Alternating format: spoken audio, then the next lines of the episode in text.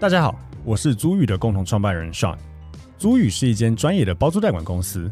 我们的服务有包租代管、不动产租赁以及空间规划与装潢。我们希望借由欧本豪斯，让听众可以了解更多房地产的知识与内容。欢迎大家追踪我们的官网、粉丝专业与 IG，也可以加入社团参与讨论哦。大家好，欢迎收听欧本豪斯 Open House，我是 Tim。 Hello，大家好，我是欧本豪斯的企划小曼。 OK，那我们这一集想要分享的是，上次我们有聊到一集是关于装潢蟑螂的案例嘛？嗯，那其实该案件真的是很惨啦，嗯所以我们想要针对这个主题延伸录一集，是对于装潢这件事情到底要怎么去判断啊，跟决策哪种类型的装潢方式以及工种的种类。首先，针对于居家装潢的种类，大致上会有三种，第一种就是找设计师嘛，嗯，那设计师他就会相对来说就会比较细心，细心到一开始的出图平面图之外，交到设计师的应该三 D 立面图什么的都可以出给你看，所以他是从设计到施工全权由设计师负责。那业主除了施工费用外，还需要支付相对应的设计费以及监工费。设计费通常会怎么抓？是以平数来抓吗？大部分是以一平多少钱做计算，那实际施工的面积去作为单位。嗯所以简单来说，你不会是以全幢面积，因为全幢嗯还有公社嘛。对，但是不要觉得这样子好像赚到便宜，因为如果你有些老公寓是有顶加外推，嗯那它就是按实际的面积下去做计算，嗯这是比较常见的方法。嗯对，那如果是预售屋的话，有可能你没有要改动太大，你的厕所、厨房的面积你可以扣掉，因为嗯正常的预售屋厕所、厨房都会付给你了。嗯，对，所以就纯粹以房间跟客厅、餐厅的空间作为计算，这是设计师的部分。那那个监工费又怎么抓？监工费是指他会去帮我看这一些工班有没有好好装潢吗？是啊，是啊，哦，那监工费通常会怎么算呢？也是以平数吗？通常是以趴数算。趴正数什常么来意思啊？就是整体工程的费用，哦，再加一个监工费的趴数下去做计算。哦所以如果今天好，我付了监工费，嗯，结果这个工班没有好好装潢啊，对最后装潢出了问题，那设计是师要负责，因为他收了我这个监工费吗？是，啊，可以这么说。哦，举例来说，你本来想要蓝色的窗帘，嗯结果它来了一个蓝绿色的，跟你嗯当初挑的料是不一样的，嗯或者是任何的小东西跟你本来跟设计师讨论的是有误差的，全部都是设计师要负责。那我这边呢也可以分享一个，就是我前几天正好看到有一个 YouTuber，他就在分享说他是怎么样装潢他的家，然后他是找设计师，他就分享一个心态，他觉得你要抱着钱给这个设计师赚也没差的态度去跟他沟通，就是你要很信任这个人，然后你不要觉得说好像哦他一定他在坑你啊，或是呃跟他沟通的时候很小气什么的，你就是要觉得说好钱给他赚也没有关系，因为他很了解我的需求，然后他会帮我把我的房子装潢成我想要的样子。嗯然后他也觉得说，你就是不要害怕去跟这个设计师沟通，他对觉得设计师跟屋主之间的关系应该要是对等的。嗯然后你也要很明确的去跟这个设计师表达你的生活习惯，然后你有哪一些会，比如说你的身高多少啊，或者你会用到什么样的东西啊，你都好好的去跟他沟通，这样子。嗯，对，同包跟发包也类似，这是我们待会要讲类别，但尤其设计师是，我觉得 key 合不合很重要。嗯嗯，就有点类似我们以前啊、讲回我们的本业做中介好了，中介有嗯超多种，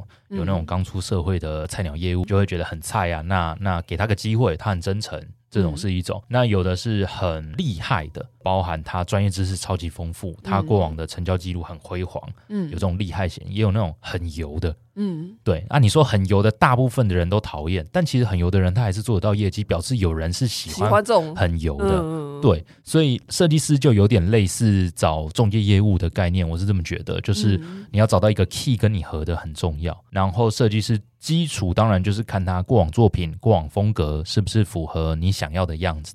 然后就像我觉得你刚刚讲的很好，就是该给人家赚的要给人家赚，就是嗯人家有办法帮你省钱了，是他的经验跟本事。嗯那你该付的顾问费或设计费，该给就应该给。再来啦，另外一种是统包类的，统包要做的内容跟设计师其实差异不大。他要负责你所有的装潢细节，这个才叫统包。只差在大部分的统包可能没有办法出到三 D 图，最多平面图给你。然后我遇过的有的就是报价写的很模棱两可，一室厕所多少钱，就给你一个总价，嗯，但所有的防水细节啊，用都没什有么写料什么的这些没有写。桶包可以省掉所谓的设计费，但嗯桶包一样会收监工费。嗯但你说整体最后是不是比较省？不一定。我所谓不一定是有可能同胞它还是相对一些费用灌一灌不会比含的设计费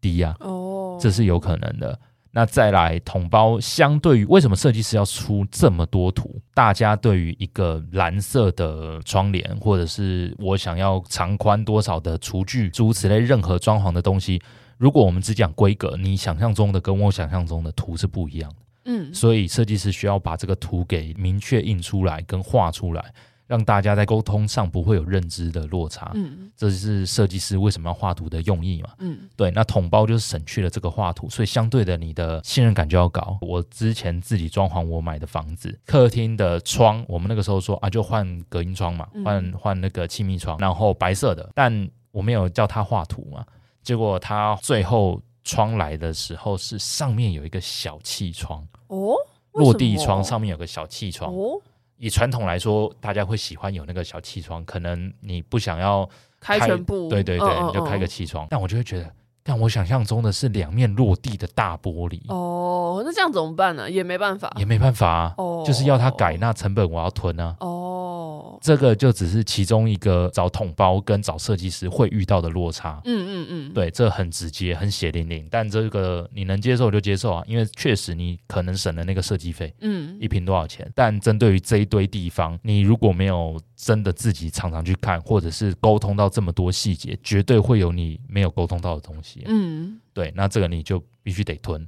嗯对，这个是同包跟设计师最大的差别。那再来就是发包，所谓的发包就是各个工种自己去找相应的工班，自己去发包给这些工种。嗯那相对于设计师跟同胞来说，它绝对是最便宜的，但它的摩擦成本一定是最高的。因为刚刚讲的设计师相对的沟通，呃，有图了嘛，比较不会有一堆摩擦。嗯，那统包已经相对的会有一些些是我们没想到的细节，没沟通到，统包直接决定的。嗯那就会有一些落差，但实际上这都还不会要去沟通工种跟工种之间的摩擦。但如果你的装潢暗场你是自己发包，那你就要去协调工种跟工种之间的沟通问题。嗯举例来说好了，一般的施工顺序会前面先保护嘛、拆除嘛，再来泥作、水电、木作、卫浴、油漆，然后可能细清，再来家具进场。嗯，但实际上不会只有这样。哦，真的哦，对啊，实际上有可能遇到一个，嗯，好，你木作嗯做了一些隔间什么的，好了、嗯之后，水电要进来拉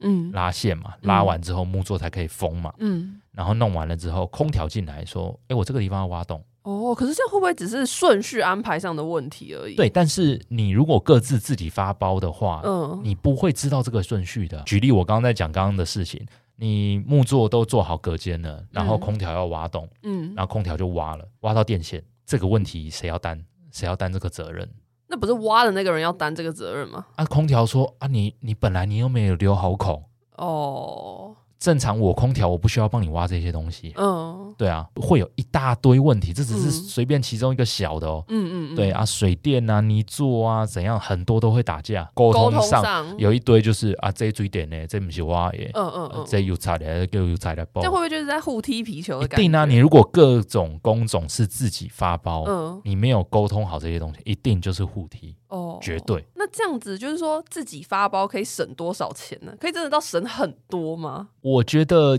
也不一定会到很多。我问你啊，平钉天花板木作一瓶要多少钱？我没概念，没概念嘛对啊，对啊随便可能随便他喊，然后我就哦哦哦哦这样，对，假设四千五好了，你自己发包的木工跟你说七千一瓶，哦我可能也哦是哦，然后对就接受了。对啊，就接受对啦、啊，对啊，对，有可能嘛哦？但其实七千一瓶，就这个工种来说，你可能可以付设计费加精工费嗯，是，够的，嗯对啊。所以你说是不是各自发包一定比较便宜？这还要取决于你对于各个工种熟悉度到哪里。很多很细的，我最近听的，我本来觉得很扯啦，但后来了解了一下，还真的。因为你知道现在最缺的是哪一种工？哦以装潢来说，我猜哦，好，哎你猜？我觉得是木工。不是，诶，不是哦，不然是什么？再来，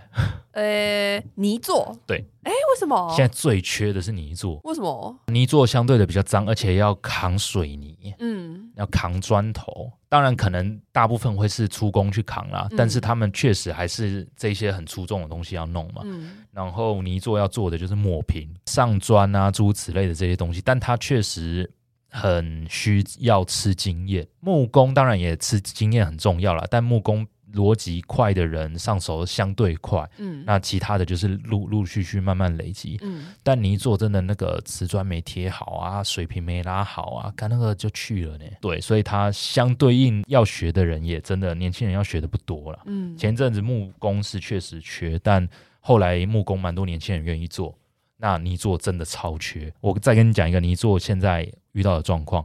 会贴方砖的不会贴木纹砖，然后会贴六角砖的可能也不会贴木纹砖。可他们不是就是瓷砖吗？啊不就是贴上去 吗？我们正常人的想法是对这样 对啊，啊，但是六角砖要拼接啊，嗯要对啊。嗯长的木纹砖，它因为很长，也会有一些施工上的不一样，跟嗯如果你只是三十乘三十的瓷砖比，嗯，对，都会有一些施工上的技巧跟不同。很多师傅学一种就出塞啦，他就可以去接工作了。嗯他，干嘛要学那么多种？哦，所以它每一种砖是有不同的学法，不是应该说说贴的方法会有一些些不一样，哦，所以导致我们之前叫的时候，我说泥做啊，泥做怎么不是同一批？他说、哦，嗯那一批不会贴木纹砖，要再找下一批。我说哦，干，现在泥做有分到这么细哦，嗯是无法想象的，跟以前一些老塞什么都能贴比起来了。嗯但也有可能是因为现在越来越多新的装潢的东西啦，嗯。对，这也是一种可能性。但是泥做真的现在很缺，超缺的。那我有看到有人是说建议，如果你真的很想要发包的话，你从局部发包开始，比如说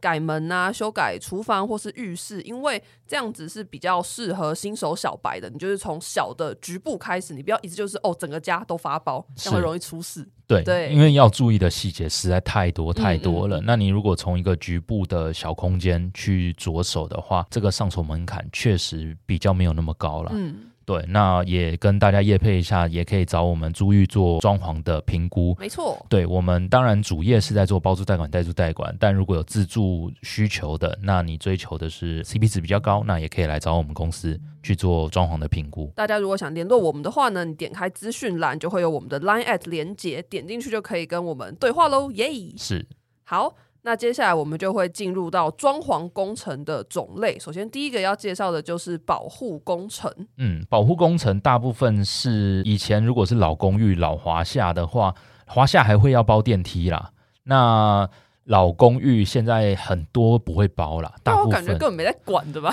大部分老公寓没有在包啦。嗯嗯，但是如果你是华夏，至少要帮人家包个电梯。嗯对，但如果是电梯管理大楼，现在比较新的社区哦，那包保护工程超 嗯很多贵的哦，地板，然后整个，因为我有时候去可能什么别人家，然后他家可能会有那种保护工程，就是其实从一走进去的地板，它就会贴，然后一路贴到那个电梯，然后电梯整个也是全包，然后可能电梯的按键也会包，我都觉得哇，好多对啊，而且连梯间的墙面全部包哦，哦，真的、哦，有的，要求严格的会到这个程度。可是这样包一包多少钱呢、超贵。你想嘛，你整个梯间要用木做稍微做包，那木工一天就三四千块了。我真假、木工的工钱现在一天要三四千啊，哦，好高哦，然后不含料啊。哦所以你如果公共区域那电梯是刻制化的木做包防护的话，那超贵，都好几万块。那这个难道不能就是大家约好说我们在比如说半年以内完成装潢，那这个保护工程我们就大家一起出这样子？以新建案来说，嗯大部分建商会预留一些公共区域的保护工程，他们没有拆掉。哦，所以等于说建商就付给你了，大不部用再花分钱会这哦样，但不代表不用花钱，你还是要到管委会那边缴一些装潢的保证金。嗯嗯，对，嗯大部分有制度的都会缴保证金嘛。嗯为了避免在装潢工程中，你的工人如果真的把公共区域的电梯撞坏啊、玻璃撞破啊，诸如此类的，他有个保证金可以扣嗯着。工人有进场的话，正常来说会按天数再收清洁费啊。嗯这是大部分基础的两个项目，嗯但实际上还会有一些连停车要收费，工人进进出穿戴的施工中的背心等等，这全部都要收费。好多哦好多小东西，对，嗯很多小东西在保护这一块，这只是保护哦而已。但是如果大家买新房子，这不能避免啊，嗯就必须要符合管委会规定。那再来，我们就会讲到拆除工程。拆除的部分，我觉得还分两个，一个是纯拆，然后一个是废弃物清运。你可以找同一个厂商做，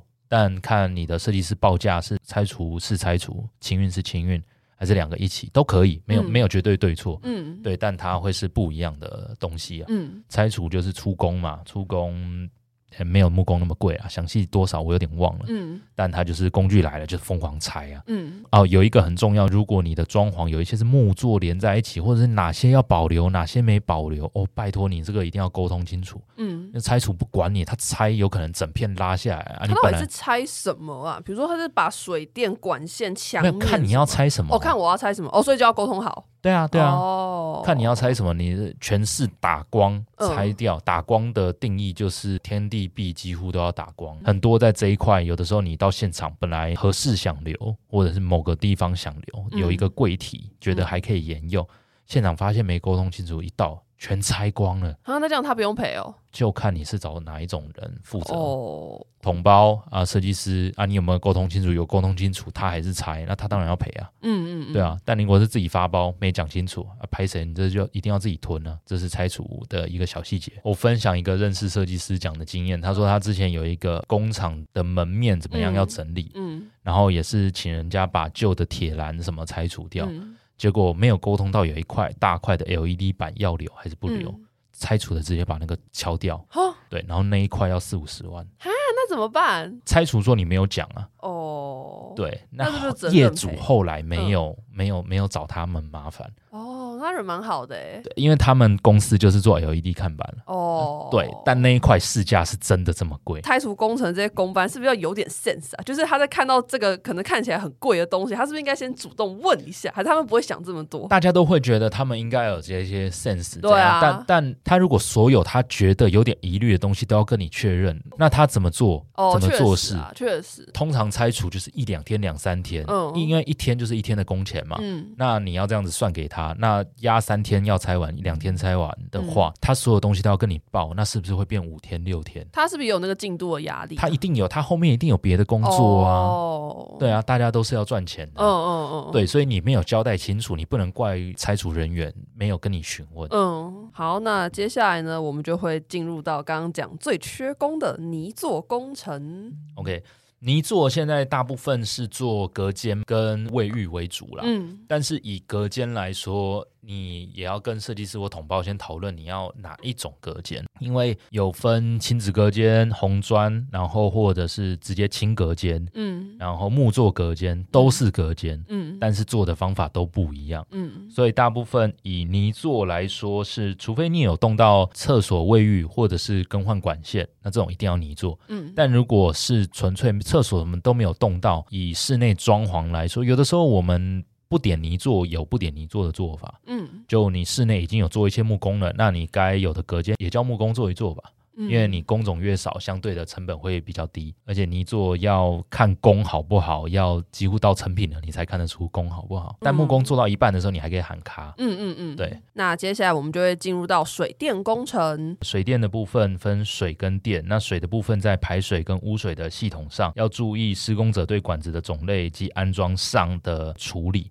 还有一个很重要是水电的施作，不管水跟电啊，如果初步安装好了之后，记得要拍照留底，不要到泥做封上去或木工封上去了，未来你要找它到底在哪里的时候找不到，嗯你很容易锁个钉子或怎样弄穿了，或者、嗯哦那超级麻烦的。就是常听到什么什么打到水管，什么对什啊对啊么敲到水管是什么啊的，是啊是啊哦，那再来电的部分，就是要注意家中到底多少插座嘛。嗯刚刚有讲的，呃，材质用的好坏之外，它怎么去配你的电是很重要的，嗯，是依据一百一怎么走，哪块区域都是一百一的插座同一个回路，嗯，然后高电耗量的一个回路，还是按照房间做区分，这可以跟水电去做讨论。嗯对，尤其如果各位是做分租套房的，水电要超重要，你要去个别独立电路的回路，因为现在电是最贵的东西，嗯你才能够依据电表去跟房客收取电费。嗯，嗯，这很重要。这边我觉得也可以分享一个房客视角，因为像我在租我现在的房子之前啊呢、我房东就有问我说：“哎、你大概会在房间使用哪一些功率的电器？有没有一些高功率？因为还要牵电，然后设那个那个插座的位置。”然后我就有跟他讨论说：“哦，我想要什么地方有插座，我想要什么呃什么地方有，然后我分别会用到哪一些东西？比如说哦，我有微波炉，我有热水器，我有电磁炉什么的。”呃，不是热水器啊，热水瓶。嗯对，然后他就有依据我的需求去帮我配，就是我要的插座的数量，所以我觉得还不错。就是大家，如果你的房东要签的话，也可以跟他讨论一下。没有这种房东吧？有啊，我就遇到这样啊，超好看。他还他还就是赖我说，哎、那个小曼，我现在要签电喽，你可以跟我讲一下你哪些地方要啊，你会用什么电器？然后我还拍说明书给他，我说哦，就是只有这几个啊，我会分开使用这样。那，那你遇到好咖、啊？对啊，我觉得他人很好哎、呃那但是它的插座是接明的吗？签名是什么意思？明线，明先是什么意思？呃，明线就是假设这个是开关盒，嗯嗯旁边的线是你看得到的。哦，有看得到的，也有看不到的。看得到的话，就是沿着那个墙壁的那个那个角角落胶，然后把就是咔咔咔弄那个小塑胶环，给它弄起来。了解。对，好啦，你遇到人不错的屋主，对啊，好好哦我也觉得把他人握不错。 好，接下来呢，我们就会讲到厨房工程 OK，那厨房工程是一个我觉得水很深的地方啊、啊，真假？应该说厨房设备跟卫浴设备都是水很深。应该说装潢各行各各个项目都有水超深嗯嗯的。嗯嗯。那我觉得得厨具是非常水深的东西。怎么说是容易被里面什么赚不呃差不价、哦不是不是，是，就是呃赚差价可能也有，嗯但是就嗯是高级可以超级高级，哦确便宜实可以确超实级便宜。嗯，认同。对，便宜的你去 IKEA 有不是系统柜的那种标准化的厨房，那就很便宜嘛。嗯啊，IKEA 的系统柜 CP 值很高啦，可以嗯买。我我自己的房子是用 IKEA 的系统柜，嗯做的也还不错。然后再来一般的厨房，当然就像我刚刚讲的，会找系统柜厂商。嗯那系统柜厂商还有还有分你要用哪一种呃类型的板料啊、材料啊、人造石、大理石或美耐板的面啊，或怎样都都可以做挑选。对，然后人造石还有分等级好、等级坏。以 IKEA 来说，可以跟大家分享一下，我当初是用 IKEA 的。IKEA 的系统柜都很标准，嗯所以它完全就是固定的 size，让你自己做挑选。嗯，但是，一般的客制化的系统柜厂商，它可以根据你的厨房尺寸去定做。嗯我觉得这两个有很大的差别。讲实际的状况，IKEA 就是我记得是四十五、六十、七十五诸如此类，它有一个固定的 size 的嗯柜体。但如果你是找一般系统柜厂商，你的是什么五十三、七十五、七十七之类的，它可以依据你的需求去做裁切。嗯，这是我觉得一般的系统柜厂商跟 IKEA 最大的不一样。你觉得这个跟你家平数大小是不是有差？因为像我看的那个 YouTuber，他就嗯说他家已经够小了，所以他去找这种专门定做的系统柜，去符合他家的使用空间，这样才能确保说他家每一个空间都不会被浪费。因对为如果是像 IKEA 这种，好，它就是一个公版，那我可能会有一小块被浪费可掉能了。会损失个三公分、五公分对之对类的。对对对，他是就啊觉得说是啊他不想浪费，所以他是是找专门做的。是是是嗯会有这样子的差异。那厨房工程还有一个要注意的呢，就是你这些设备的使用动线有没有符合空间，还有你自己的料理的习惯。嗯，我觉得有一个很重要，像呃，我们身高比较高好了，嗯那我觉得如果你是做一个自己家里的厨房，那个台面你就做高哦一，这点，超重要，超级重对，这要，很重要。至少八十五九十吧嗯嗯，嗯八十五九十对一般人来说会偏高，对但是对我们来说，我们洗碗什么就不用弯腰，那很对麻烦。对，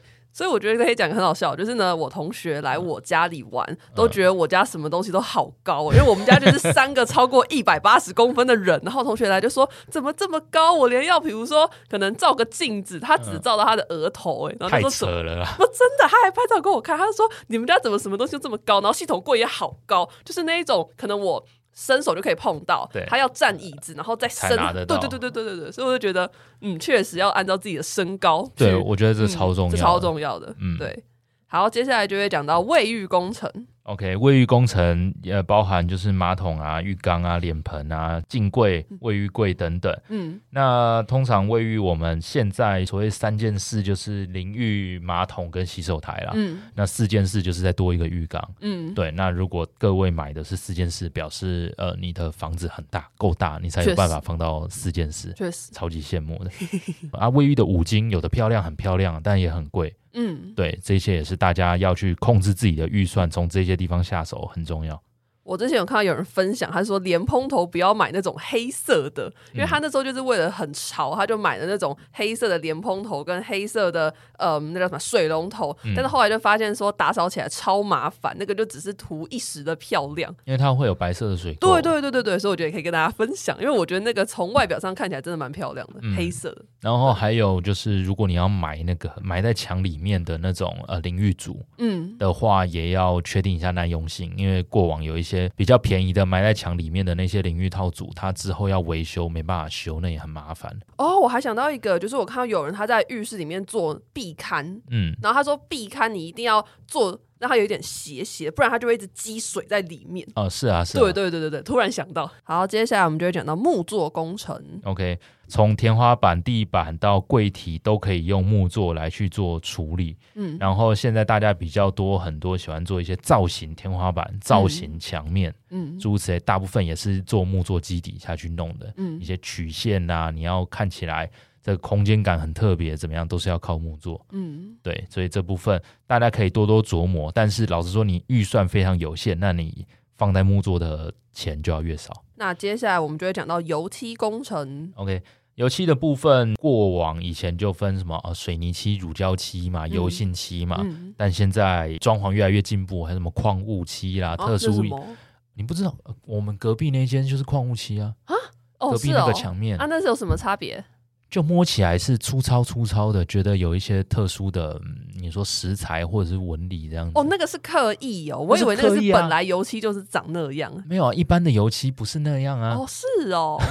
我等一下马上就完 蛋了。对啊，对啊，那那种那是矿物漆啊。哦，酷哎，对，然后还有很多艺术漆啊。嗯，对，现在油漆的种类真的非常多种。如果在预算有限的情况下，特别可以去琢磨于油漆，嗯，因为它更可以去凸显风格跟那个整个空间的感觉，但却是可以相对来说预算比较少的部分啦。当然，不要说很一瓶好几好几千、好几万的矿物漆，或者纯粹以颜色不同的话，可以去做空间的一些风格差别。你会建议大家油漆自己漆吗？因为我看到网络上有人在卖那种什么油漆工作包，他就会嗯给你、呃可能几罐漆，然后还有什么呃底漆也会付给你，然后还有那个滚轮桶啊，还有那个放油漆，还有围裙，你会推荐大家去买这种东西，然后自己漆吗？我分享一个事情，当初我们一开始做二房东的时候，嗯还没有成立公司的时候，嗯我跟我太太包了一个六间套房，嗯要下来做包租代管，嗯的的事情。那六间本来的颜色都很特别，有的粉的，有的蓝的，怎样？嗯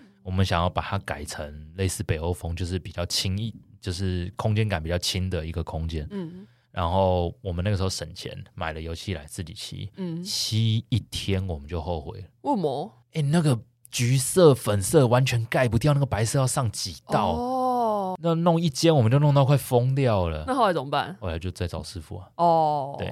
人家专业有专业的做法了，真的速嗯度快很多。你说省油漆当然可以省，嗯但是取决于你你有没有这么多时间，以及还有就是哦，一个重点是你的房子你是装潢后的油漆，还是纯粹原始状况下去做油漆改漆？我觉得这也有差。嗯原因是因为油漆不是只有油漆而已，嗯所谓的不是只有油漆。假设它是木做刚做好的底，你的油漆师傅原则上他还要先用 A B 胶去补缝，补完缝之后哦再用补土把面都抹平，嗯，抹平之后原则上还要打磨，砂好磨麻机烦再磨、哦磨哦磨到平之后再上油漆。哦，这样油漆才会漂亮，所以各位在点油漆的时候，也可以沟通清楚它的这些工序嗯有没有这些该到位的都到位。嗯啊，你要比便宜可以啊，就是什么都没有来，就是油漆直上嗯啊，看起来一开始 OK，两三天之后就会裂。木材之间的交界，你没有嗯 A B 胶补，那一定会裂。嗯对，那如果它只用那个补土下去补的话，久了也容易裂。嗯，对，它有很多一些小美感，所以才要用 A B 胶先补，嗯再用补土抹平，补土抹平之后再打磨，才会真的平，然后再油漆，嗯这样才会漂亮。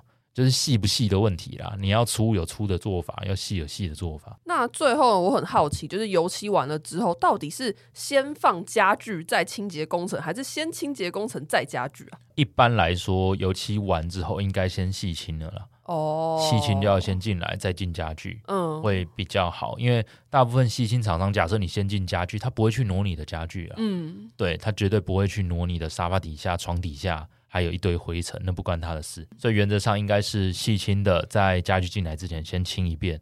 清完了之后家具进来，家具进完了之后油漆要再来补一次漆，哦，为什么？因为进家具很容易扣掉。哦，是哦，这边弄到一点脏，那边弄到一点脏，所以正常在家具哦定位之后，油漆是要再来补一次的。哦，，对，这个也要跟油漆先沟通清楚。大部分装潢油漆都会有，呃，就是完工点交前再补一次漆的的这一这一道手续，嗯